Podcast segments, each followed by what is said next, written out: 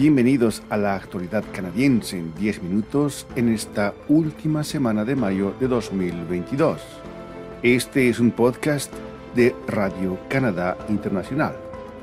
Desde Montreal les saluda Rufo Valencia. Estos los titulares de la semana. Canadá debería replantear su relación con Estados Unidos debido al retroceso democrático en ese país. Ottawa está dispuesta a defender los derechos de las minorías ante la Corte Suprema. Indígenas intensifican su demanda de exención de la Ley 96 aprobada en la provincia de Quebec. Canadá adopta un enfoque específico para la vacunación contra la viruela del mono. La escritora Margaret Atwood responde a la censura con una edición incombustible de El cuento de la criada.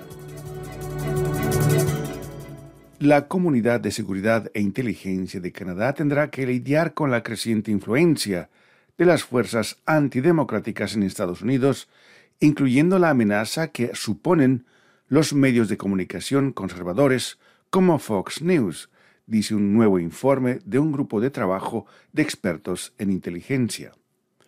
Estados Unidos es y seguirá siendo nuestro aliado más cercano, pero también podría convertirse en una fuente de amenaza e inestabilidad, afirma un informe recién publicado, redactado por un grupo de trabajo conformado por ex asesores de seguridad nacional, exdirectores del Servicio de Inteligencia de Seguridad de Canadá, CISES por sus siglas en inglés, ex viceministros, ex embajadores y académicos. El informe concluye que ha llegado el momento en que Canadá debe replantear su enfoque sobre la seguridad nacional. Thomas Junot, codirector del grupo de trabajo y profesor en la Escuela de Asuntos Públicos e Internacionales de la Universidad de Ottawa, dijo que si bien el extremismo de derecha de Canadá es de origen doméstico, las conexiones entre grupos extremistas a ambos lados de la frontera son alarmantes. El informe señala como ejemplo la protesta del llamado Convoy de la Libertad, que ocupó el centro de Ottawa entre enero y febrero, y los bloqueos de carreteras vinculados que ocurrieron en un puñado de ciudades fronterizas a principios de este invierno. Lo que comenzó como una amplia protesta contra las restricciones para contener los contagios del COVID-19 se transformó en una manifestación aún más amplia contra la propia autoridad gubernamental, con algunos manifestantes pidiendo expresamente el derrocamiento del gobierno elegido por los canadienses. Esta es Radio Canadá Internacional. Interrogado el 25 de mayo sobre la adopción en la legislatura de la provincia de Quebec del proyecto de ley 96 que reforma la Carta de la Lengua Francesa, el gobierno de Canadá dijo que no dudará en participar en una posible impugnación ante la Corte Suprema de la Ley 21, también adoptada por el gobierno de Quebec que trata sobre el carácter laico del Estado. Para el primer ministro Justin Trudeau es muy probable, casi seguro, que esta ley 21 acabe en la Corte Suprema de Canadá porque es una cuestión que afecta a todos los canadienses, incluso a la Carta de Derechos y Libertades y a la Constitución canadiense. Los comentarios de Trudeau se produjeron horas después de que el ministro federal de Justicia, David Lametti, manifestó su preocupación tanto por el proyecto de ley 96 como por la ley 21. Se espera que la Corte de Apelación de Quebec atienda el caso en los próximos meses. Sea cual sea el resultado, muchos esperan que el caso llegue a la Corte Suprema de Canadá.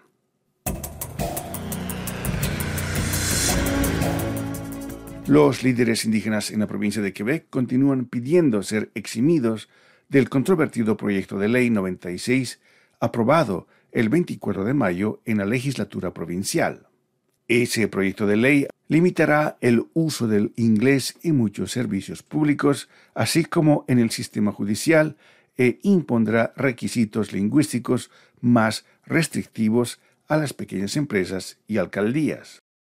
También limitará el número de estudiantes que pueden inscribirse en los colegios públicos de enseñanza general y profesional de lengua inglesa, conocidos por su abreviación de CEGEP. La nueva ley propuesta también establece la obligación de tomar cursos de lengua francesa. Sarah Page, presidenta del Consejo Escolar de los Indígenas Cree, pidió al gobierno del primer ministro de la provincia de Quebec, François Legault, que conceda a los estudiantes de la nación Cree una exención de la aplicación del proyecto de ley 96. Las autoridades federales de salud están posicionando estratégicamente las dosis de vacunas contra la viruela del mono en todo el país. Esto en respuesta a un creciente número de casos, dijo este 26 de mayo el doctor Howard Njo, subdirector de salud pública en Canadá. El doctor Njo dijo en una conferencia de prensa que había 26 casos confirmados de viruela del mono en todo el país. La viruela del mono procede de la misma familia del virus que causa la viruela, que fue erradicada en 1977. Está escuchando La Actualidad Canadiense, un podcast de Radio Canadá Internacional. En momentos en que muchas personas están preocupadas por el creciente número de libros prohibidos o destruidos en Estados Unidos y Canadá en los últimos meses, una edición incombustible de la emblemática novela de Margaret Atwood, The Handmaid's Tale o El cuento de la criada, se encuentra actualmente en subasta en Nueva York, informó el periódico británico The Guardian. La autora canadiense de 82 años presentó el 23 de mayo un ejemplar especial del libro en un corto video en YouTube en el que se la ve intentando quemar su novela utilizando un lanzallamas. El libro fue diseñado para proteger esta historia vital y actuar como un poderoso símbolo contra la censura, dice la presentación del libro. Según la Asociación de Bibliotecas de Estados Unidos, la novela El cuento de la criada es uno de los libros más cuestionados o prohibidos en las escuelas estadounidenses. Y antes de concluir, nuestra colega Paloma Martínez nos informa sobre los temas que ganaron su atención esta semana. Bienvenida, Paloma. Hola, ¿qué tal, Rufo? Esta semana les presento desde Ottawa la entrevista con el director para las Américas del Alto Comisionado de Naciones Unidas para los Refugiados, el ACNUR, quien se reunió con representantes canadienses y latinoamericanos para conversar sobre reasentamiento e integración de los refugiados. José Samaniego le apuesta a la cooperación intercontinental y a la visibilización de la ayuda a quienes huyen buscando asilo. Nuestros países son solidarios, pero en estos últimos 10 años todos hemos tenido un curso intensivo de cómo tratar al extranjero. Algunas cifras demuestran el nivel de solidaridad que ha habido. ¿no? Cinco de los seis millones de venezolanos están en América del Sur y en algunos países del Caribe. Eh, más del 90% de los 180 mil nicaragüenses están en Costa Rica. México ha recibido, antes tenían la costumbre de recibir gente de Centroamérica, ahora recibieron haitianos y la gente está ahí, les dieron alguna facilidad para que estén ahí. Pero es muy triste ver de incidentes de, xenofobia, a veces alimentados por, ciertos discursos populistas. Además, en el marco de su 20 aniversario, el Ballet Folclórico Aztlán de Ottawa invitó al grupo de danza folclórica termal directamente desde Aguascalientes, México, a participar en una serie de representaciones.